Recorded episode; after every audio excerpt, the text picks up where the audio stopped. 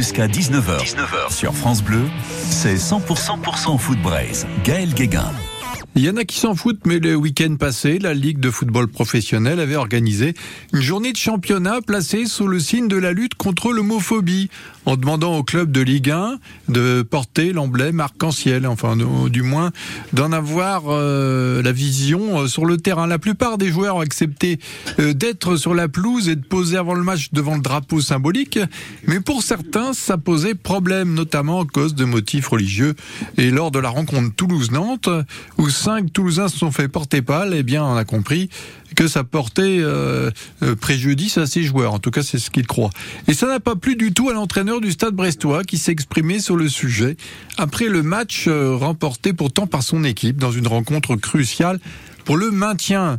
Dans la conférence après le match, Eric Roy avait tout lieu d'être satisfait, et pourtant, eh bien, il a tenu à critiquer l'initiative prise par la LFP, alors que lui-même, sur le bord du terrain, portait le brassard arc-en-ciel il y a des joueurs qui, euh, à qui ça pose problème.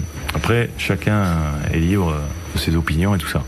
Moi, personnellement, ça me pose pas problème. Mais il y a des joueurs à qui ça peut poser problème. Donc, à partir de là, fais le pas dans les trois derniers matchs où tu as des matchs qui sont des matchs pour la survie des clubs, quoi. Ok, donc on l'a compris, cette journée contre l'homophobie pose problème à Eric Roy, qui n'était pas très gai après la victoire face à Auxerre. Il était même chafouin à cause des Toulousains qui n'ont pas fait mieux que 0-0 face à des Nantais concurrents directs des Brestois pour le maintien. D'où la critique.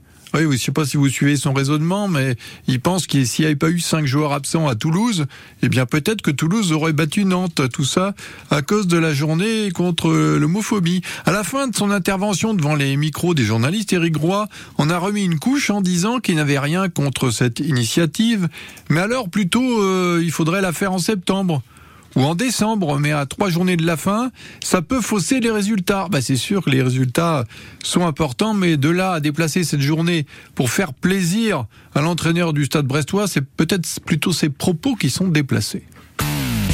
Il y en a qui s'en foutent. Gaël Guéguin.